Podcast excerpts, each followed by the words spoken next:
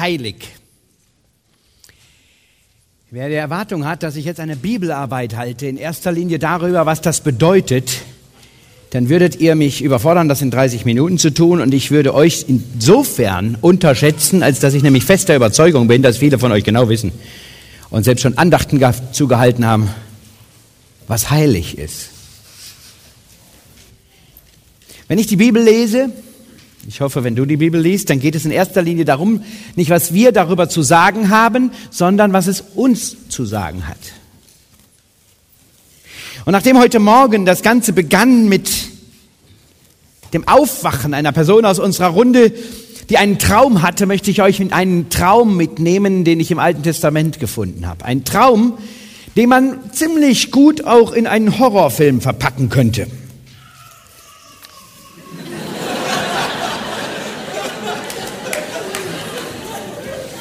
Das war das Vorspiel. Vielleicht noch ein bisschen Soundtrack dazu. Also Sonny sitzt hier, ne? Vieles war abgesprochen, ne? Das nicht. Viele von euch kennen diesen Traum und prompt geht es nicht nur um einen Traum wie heute Morgen, sondern dass damit was passieren sollte. Der, der das träumt, sollte was machen. Wer mit nachlesen will, Ezekiel 37. Und des Herrn Hand kam über mich. Und er führte mich hinaus im Geist des Herrn und stellte mich auf ein weites Feld, das voller Totengebeine lag. Und er führte mich dadurch und siehe, des Gebeins lag sehr viel auf dem Feld und siehe, sie waren alle verdorrt. Und er sprach zu mir, du Menschenkind, Meinst du auch, dass diese Gebeine wieder lebendig werden? Und ich sprach, Herr, Herr, das weißt du wohl. Und er sprach zu mir, Weissage von diesen Gebeinen und sprich zu ihnen, ihr verdorrten Gebeine, hört des Herrn Wort. So spricht der Herr, Herr von diesen Gebeinen, siehe, ich will einen Odem in euch bringen und ihr sollt lebendig werden. Ich will euch Adern geben und Fleisch lassen über euch wachsen und euch mit Haut überziehen und will euch Odem geben, dass ihr wieder lebendig werdet und ihr sollt erfahren, dass ich der Herr bin. Und ich weiß, sagte, wie mir befohlen war. Und siehe, da rauschte es, als ich weiß sagte, und siehe, es regte sich, und die Gebeine kamen wieder zusammen, und ein jegliches zu seinem Gebein. Und ich sah und siehe, es wuchsen Adern und Fleisch darauf, und sie wurden mit Haut überzogen, es war aber noch kein Odem in ihnen. Und er sprach zu mir, Weissage zum Wind. Weissage, du Menschenkind, und sprich zum Wind. So spricht der Herr, Herr, Wind, komm herzu aus den vier Winkeln und blase diese Getöteten an, dass sie wieder lebendig werden. Und ich weiß, sagte, wie er mir befohlen hatte, und der Odem kam in sie, und sie wurden wieder lebendig und richteten sich auf auf ihre Füße, und ihrer war ein großes Heer. Ich habe gesagt, das ist ein Traum. Ich würde mich danach kratzen, ob ich tatsächlich noch wach bin. Wenn sowas mit uns passiert, wenn uns Gott anspricht und sagt, erstmal in so eine Szenerie bringt, ja, so ein Tal, das wirkt wie, wie eine Szene aus Lucky Luke, alles, ja, überall Totenschädel und was nicht alles, Wüste, und jetzt soll ich mit denen reden, mit den Skeletten. Klasse.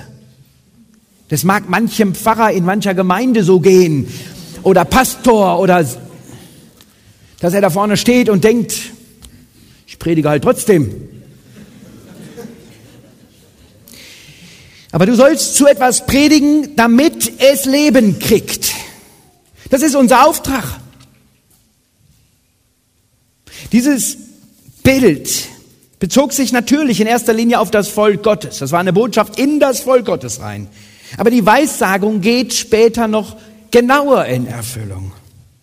Bis hin zur buchstäblichen. Auch andere Propheten hatten das vorhergesagt, dass da etwas Aufrüttelndes kommen würde. Und es ging nicht mehr nur um die Völker, um die Nationen, also die Gesamtheit. Wir heute sagen, das Reich Gottes sondern es geht auch um den Einzelnen. Und als solche sind wir ja auch hier. um von Gott angesprochen zu werden. Ich weiß gar nicht, wie dein kleiner Freund nochmal hieß. Oder in Elmars Worten zu sprechen, um eine Heiligsprechung zu bekommen. Und Jesus wird später genau solche Dinge sagen. Er wird seinen Nachfolgern den Tröster versprechen. Und dann sitzen sie da, diese Nachfolger Jesu, und warten und sehnen sich und haben ein paar Tage ihn nicht getroffen und treffen sich am Pfingsttag und dann passiert sowas. Dinge, die nicht natürlich sind. Und sie wurden erfüllt vom Heiligen Geist, fingen an, in anderen Sprachen zu reden und zu predigen. Und in dieser Predigt, die zum Beispiel der Petrus dann hält, bezieht er sich auf genau diese Verheißungen, unter anderem die, die ich gelesen habe. Und er sagt, das ist heute passiert. Der Heilige Geist ist für alle da. Zu unserer Ermutigung, zu unserer Veränderung, zu einem neuen Leben. Und dann geht das richtig los. Wir können davon reden, dass wir eine persönliche Beziehung haben. Das war das Neue. Das ist der Unterschied. Da hört Religion auf. Und diese Beziehung beginnt. Gott wird persönlich erfahrbar durch nicht nur heilige Leute, diese unheimlich Heiligen oder diese Helden, sondern durch einfache Leute. Durch seine Nähe, dieses Feuer stand immer auch für die Nähe zu Gott. Durch sein Innewohnen und wie tröstlich ist es, dass wir einfach einen haben, der dabei ist, der da ist. Durch diesen Trost, den er durch seinen Heiligen Geist anbietet. Ganz, ganz praktisch. Er kümmert sich um uns. Er ist in uns, nicht nur irgendwo dabei.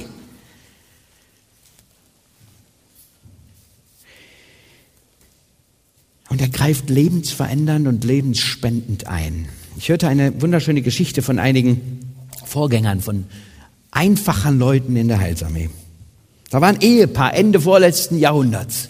Die Heilsarmee gibt es jetzt seit 140 Jahren etwa. Und beide waren Analphabeten. Wir haben viel mit solchen Leuten zu tun. Er war Mitglied der Heilsarmee geworden, hatte sich entschieden und eines Tages kam er unzufrieden aus dem Gottesdienst zurück zu seiner Frau. Und er sagte, ich, die haben alle neben denen, die Uniformen tragen, die haben alle so einen schönen roten Sweater. Und meistens stand dann da drauf in der Mitte Heilsarmee beziehungsweise unsere Fahne und Blut und Feuer. Heutzutage trägt man alle möglichen Sweater mit allen möglichen Botschaften. Die beiden waren aber Alphabeten. Aber die, diese Zugehörigkeit dazu, die hat er betrauert, weil er nicht so einen Sweater hatte. Und dann sagte seine Frau, ich mach dir einen. Ich mach dir so ein Ding. Gesagt, getan, trotzdem noch unzufrieden, weil sie nicht wusste, was sie da reinschreiben soll an Alphabeten. Gelbe Schrift, okay, wird gemacht.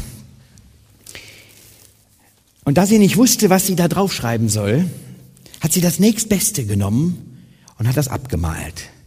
Die nächste Schrift, die ihr war. Auf dem Nachbargebäude hat sie den Schriftzug gesehen und den hat sie abgestickt. Eigentlich steht da ja eben Heilsarmee oder Blut und Feuer oder so drauf. Und er ging mit dem Nichtwissen, was da drauf gestickt war, am nächsten Tag in den Gottesdienst oder am nächsten Sonntag in den Gottesdienst. Und als er zurückkam, er strahlte über alles, was zu strahlen war. Und er war sehr zufrieden. Seine Frau war natürlich daran interessiert. Er war sehr zufrieden. Und manche haben mir sogar gesagt, dass sie meinen Sweater lieber mögen als ihren. Aber sie wussten selber nicht, was da drauf stand. Auf dem Nachbargrundstück war ein Laden in nächster Zeit eröffnet und dort hatte sie abgemalt, This business runs under new leadership. Dieses, dieses Geschäft steht unter neuer Leitung. Wenn der Heilige Geist anfängt, in uns zu wirken, wenn er sich mit uns beschäftigt, wenn wir da die Tür aufgemacht haben, wenn wir dadurch Heilige geworden sind, dann stehen wir unter einer neuen Leitung.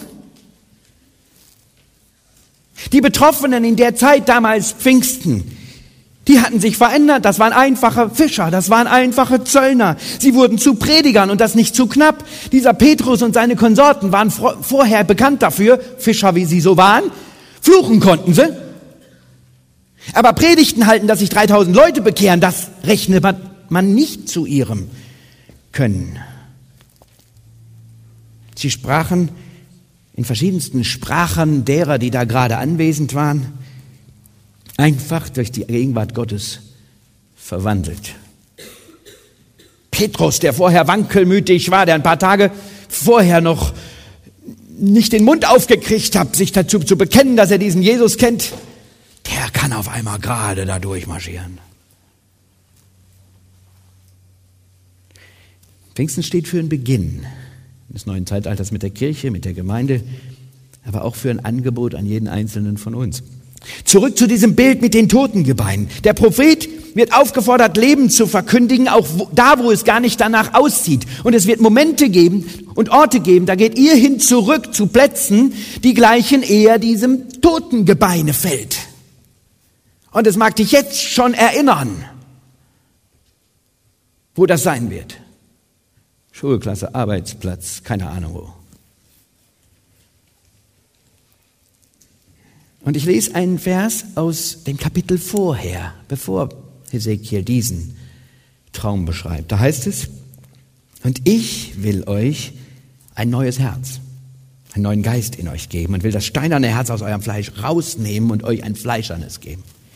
Ich will meinen Geist in euch geben und will solche Leute aus euch machen, die in meinen Geboten wandeln, meine Rechte halten und danach tun. Was macht der Heilige Geist mit uns? Oder wer kann denn dann am Schluss sagen von uns, dass es auch ohne ihn geht? Ja, wir, die wir fromm sind, wissen, wie wir jetzt antworten müssen, aber was ist meine tiefste Überzeugung morgens, wenn ich zwischen Wachen und Tag bin und abends, wenn ich noch nicht einschlafen kann? Kann ich ohne? Vor kurzem las ich in einem Gemeindeblatt ein Gebet. Das fand ich interessant.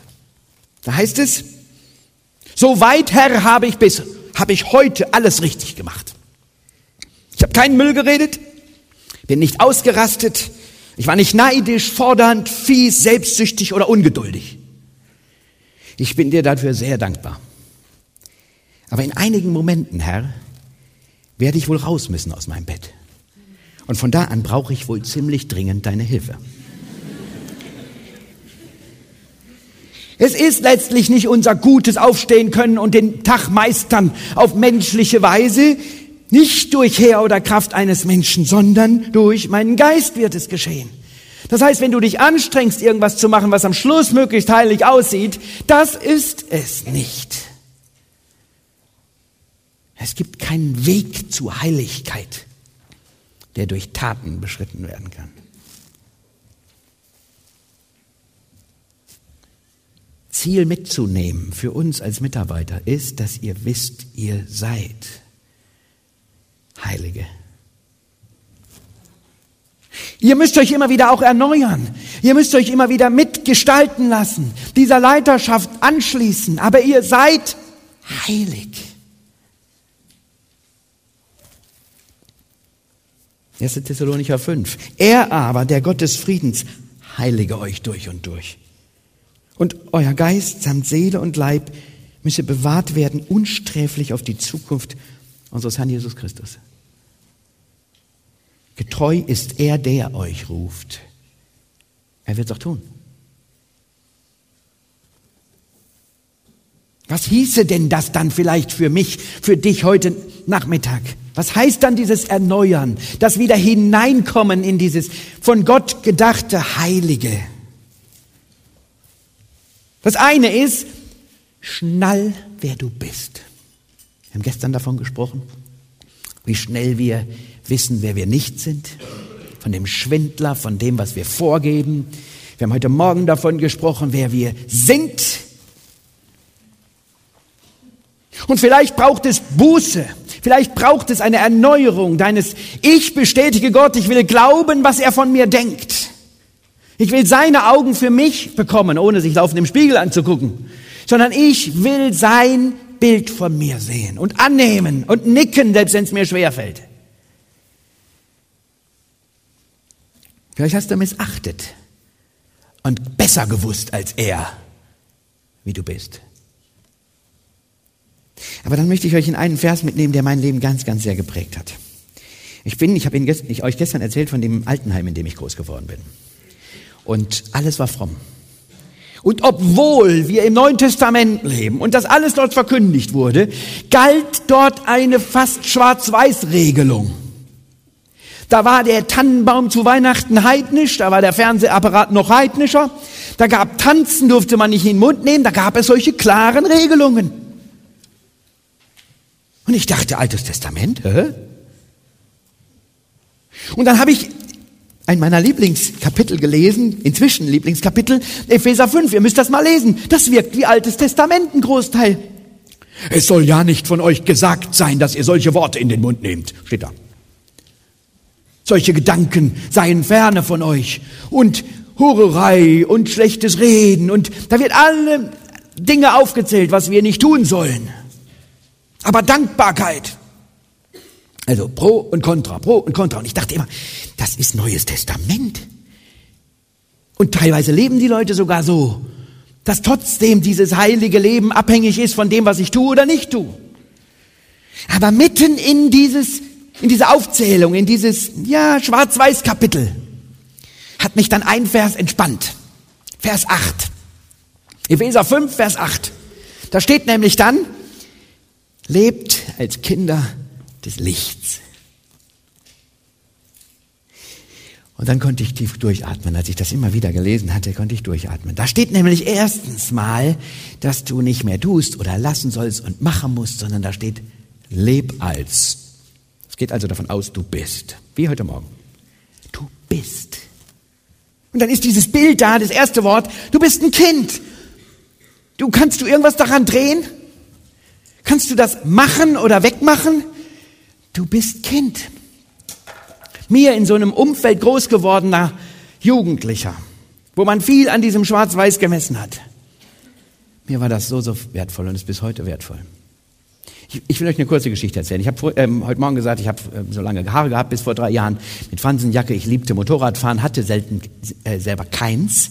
Und meine Frau und ein paar Freunde haben mir eines geliehen für sechs Wochen, als ich 30 wurde. Und dann hat meine Frau, wir haben vier Kinder, da war das noch richtig was wert, wenn ich dann einfach mal drei Tage abhauen durfte.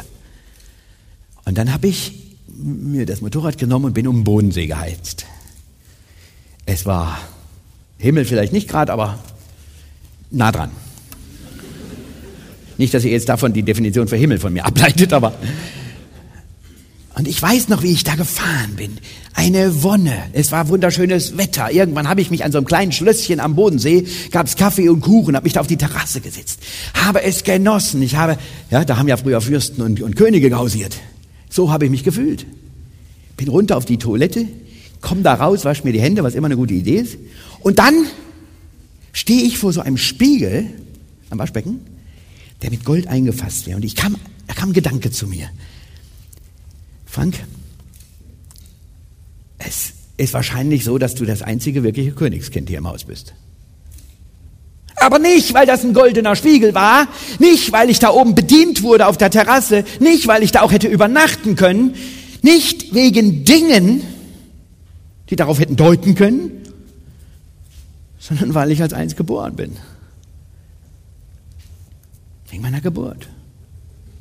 Und da hätte ich an einer anderen Stelle sein können, in einem Slum in Kalkutta, ohne Spiegel. Ich wäre genauso dieses Kind gewesen.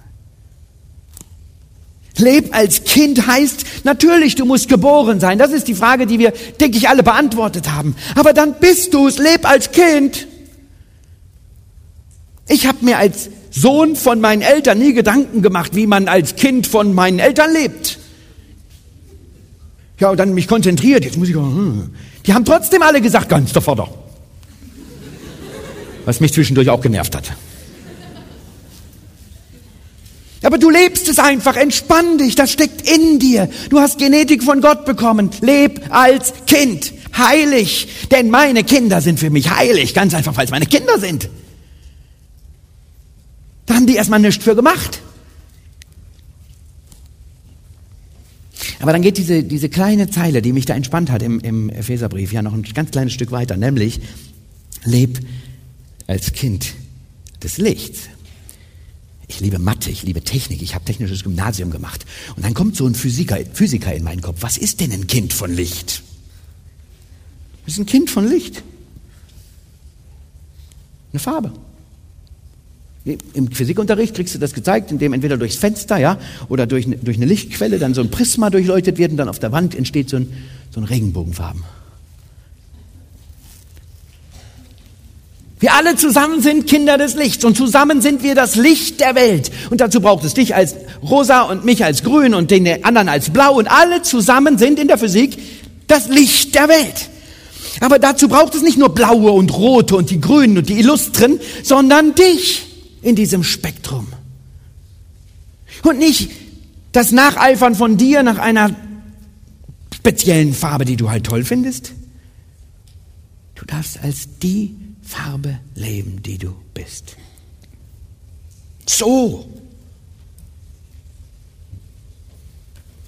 In deiner Kraft, in deiner Begrenztheit, mit deinen Schwingungen, in deiner Frequenz. Und dieses schöne Bild kommt zweimal in der Natur vor, bestimmt noch viel öfter, neben dem, was wir als Farben wahrnehmen. Da ist zum einen der Regenbogen. Ich meine, ihr habt doch schon mal einen gekauft? ja, man kann das versuchen zu provozieren, wenn das Licht an ist. Wenn die Sonne gut scheint. Kannst du mit, mit, mit dem Gartenschlauch hingehen und versuchen so zu sprayen, dass da irgendwann einer erscheint. Da hast du einen kleinen. Verschenken ist nicht. Etwas Geniales. Das Zeichen eines Bundes, den Gott mit uns geschlossen hat.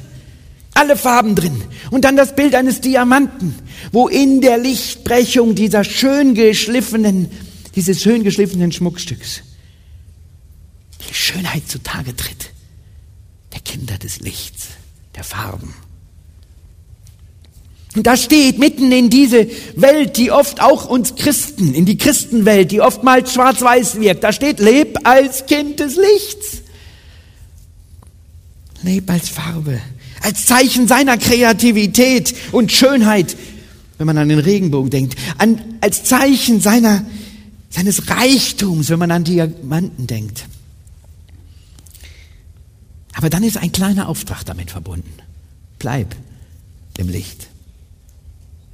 Denn nur so lange, wie du tatsächlich diesen, diesen direkten Schein auf dir hast, werden diese Farben sehbar sein. Farbe als solches, da kann man in der Physik nochmal nachhaken, ist nur eine Oberflächenstruktur. Aber wenn das Licht drauf scheint, wird es zu Schönheit. Aber wenn man das Licht ausmacht, ist mit dem Regenbogen nichts mehr gewollt. Und den schönen Diamant kannst du vielleicht noch zum Bohrer benutzen.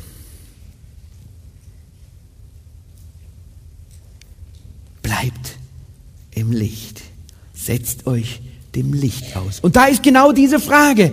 Wie können wir möglicherweise zurückkehren? Wie können wir diesen Nebel, der sich dazwischen geschoben hat, der ja nun manchmal passiert, wie können wir den davonkriegen?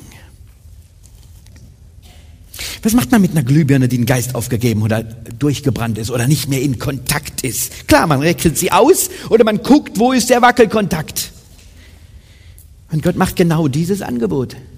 Gott sagt, wenn wir uns an ihn wenden, dann kümmert er sich um den Teil. Er ist bereit, uns zu erneuern. Er ist bereit, uns ein neues Herz zu geben. Er bietet seinen Heiligen Geist, damit das Leben auch wirklich den Namen Leben verdient. Aus der Perspektive dessen, der es erfunden hat. Er ist bereit, den Kraftstoff in den Tank zu füllen. Er ist bereit, alles anzubieten. Aber ist das dann auch aktiv? Brennt unser, unser Wendel? Da war diese verwitwete alte Dame, wie aus dem letzten Jahrhundert. Ziemlich reich, aber ziemlich engstirnig. Manche nennen, auch, nennen es auch sparsam oder geizig. Inzwischen hatte man, während ihrer Lebenszeit, hatte man die Elektrizität erfunden. Und auch in ihrem Haus war es installiert worden. Aber eines Jahres kam, ein Jahr später etwa, der Ableser vom Amt.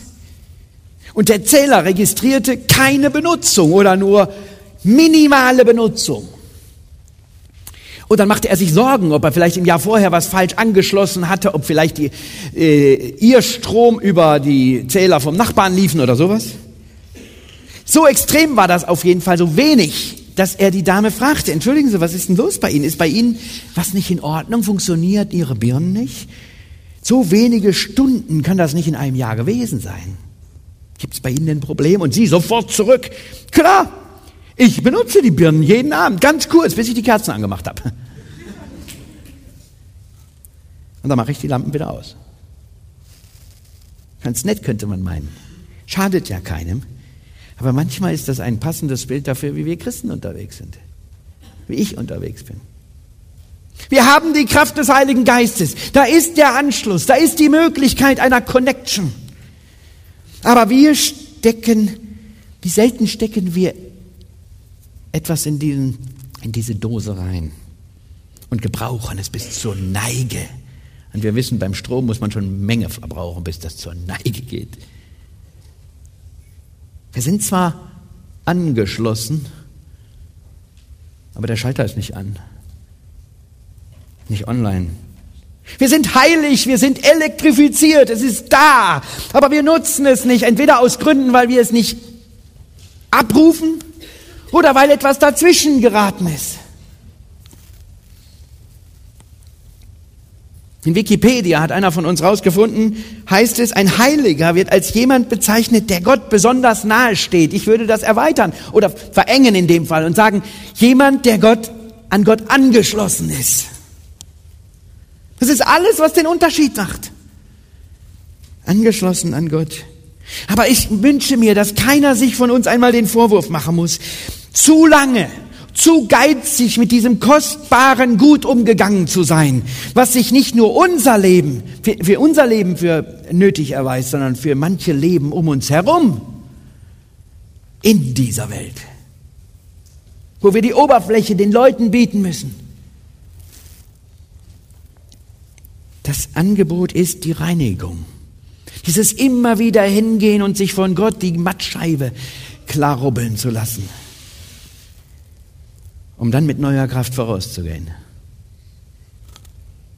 Du weißt, was war. Du weißt, was, de weißt, was deiner Meinung nach im Weg ist. Das muss auch kein anderer wissen. Es ist manchmal hilfreich, wie wir gestern gesagt haben, dass dann in einem Gespräch es ausgesprochen wird. Und ich ermuntere dazu. Aber das Angebot von Sünde frei zu werden, ist eines der kostbarsten, was wir voraus haben vielen anderen Leuten, die die Last weitertragen. Gott in unsere finstersten Ecken reinzulassen. Das ganze Dunkel, die Sünde, die sich, wie jemand von uns formuliert hat, wie so ein Dimmer unser Licht runtergeschraubt hat, wieder zum Leuchten zu bringen. Heiligung bedeutet auf der einen Seite, sich zu distanzieren von dem, was den Kontakt kaputt macht. Heiligung ist auf der anderen, ist auf der gleichen Seite dieses Loslösen von schädlichen Einwirkungen nicht in erster Linie das Schwarz-Weiß, das darfst du, das darfst du nicht, sondern das, was hier drin uns verhindert. Heiligung ist ein stetiges Absondern von Unheiligem. Und wieder nicht dieses falsche Verständnis von, das mache ich jetzt nicht mehr und das mache ich, sondern dieses Wissen, was da drin schadet. Dieses Bild ist ein wunderschönes, diese Entstehung eines Diamanten oder von, von bestimmten Edelmetallen. Da passiert in der Erde ein hoher Druck und Hitzeprozess. Erzschmelze, dann wird Eisen abgesondert oder dann wird Gold abgesondert. Die Schlacke wird weggenommen und dann, dann wird es besseres, klareres Gold. Und bei diesem Prozess der Heiligung, da wird es manchmal ganz schön heiß werden. Da werden wir möglicherweise ganz schön unter Druck geraten. Aber wir haben es von Beginn, wie bei Gideon. Gott sieht das, was da werden wird. Und dann gibt es nach Jahren unseres Prozesses, unseres Weges mit Gott als Heilige wieder so Momente, wo wir merken, oh nee. Und wir müssen es wieder der Hitze Gottes ausstellen und dem Licht. Ich fand ein schönes Bild in den Diamantminen in Südafrika findet man in der Tonerde oft Diamanten und Halbdiamanten nebeneinander. Sie werden an der gleichen Stelle gefunden. Die Diamanten sind fehlerlos, tadellos, da braucht noch ein Schliff drüber. Dafür sind diese Händler da. Aber dann sind die Halbdiamanten da, daneben. Die haben eine diamantene Seite und da ist viel Tolles dran und da kann man was draus machen. Und dann ist eine andere Seite, die man nicht polieren und schleifen kann, um sie schön zu machen, sondern die sind noch Kohleklumpen. Diese Seite hat sich dagegen gewehrt, um es mal ein bisschen zu personalisieren. Ich habe jetzt noch keinen Diamanten getroffen, der entschieden hat, wie viel Hitze er kriegt und wie viel nicht. Aber um es mal zu personalisieren für uns, an diese Stelle durfte nicht genug Feuer dran, da durfte nicht der Druck hin, der auf der anderen Seite passiert ist. Und das ist ein wunderschönes Bild. Auf der einen Seite der Prozess von der einfachen Kohle ausgewählt und unter Druck und unter Feuer und unter Zeit ein Diamant geworden und auf dem Weg ein Diamant zu werden, je nachdem wann du da drauf guckst. Und auf der anderen Seite dann dieses Weiterentwickeln und dieses Schleifen und dieses Polieren. Aber es geht immer um dieses Aussetzen an den Meister, der weiß, wie es geht, der sagt, ich will und ich sehe schon. Heiligung hat was von dieser Reife, von diesem Reifeprozess eines Diamanten. Von Gott ausgesucht und zur Bearbeitung gestellt. Er sieht, was schon geht, du mutiger und streitbarer hält. Aber er möchte uns dann auf die Reise weiter mitnehmen. Und jetzt geht's auch in diesem Abschluss dieser Tage darum, dass wir weiter wollen. Und es geht möglicherweise um das eine oder andere, was du noch sagen und tun kannst und entscheiden kannst. Aber es geht in erster Linie darum, dass du mitnimmst, dass es eine Reise ist in dieser Heiligkeit Gottes. Eine Reise zum wundervollsten und wertvollsten, nämlich unserer Berufung, deiner Berufung. Er spricht in ein Feld voller Totengebeine und sieht eine Armee. Er möchte dich ganz. Das wäre heilig unterwegs und bei der Bearbeitung will er dich dabei haben und möchte dich weiter gestalten. Und wo du weißt, dass etwas abzutrennen gehört oder neu dem Feuer auszusetzen, da tu das bitte. Ich mach dir Mut. Ausgewählt bist du schon. Sein Auswählen ist dein Heiligwerden, deine Kindschaft. Und du bist für deinen Dad heilig und unantastbar.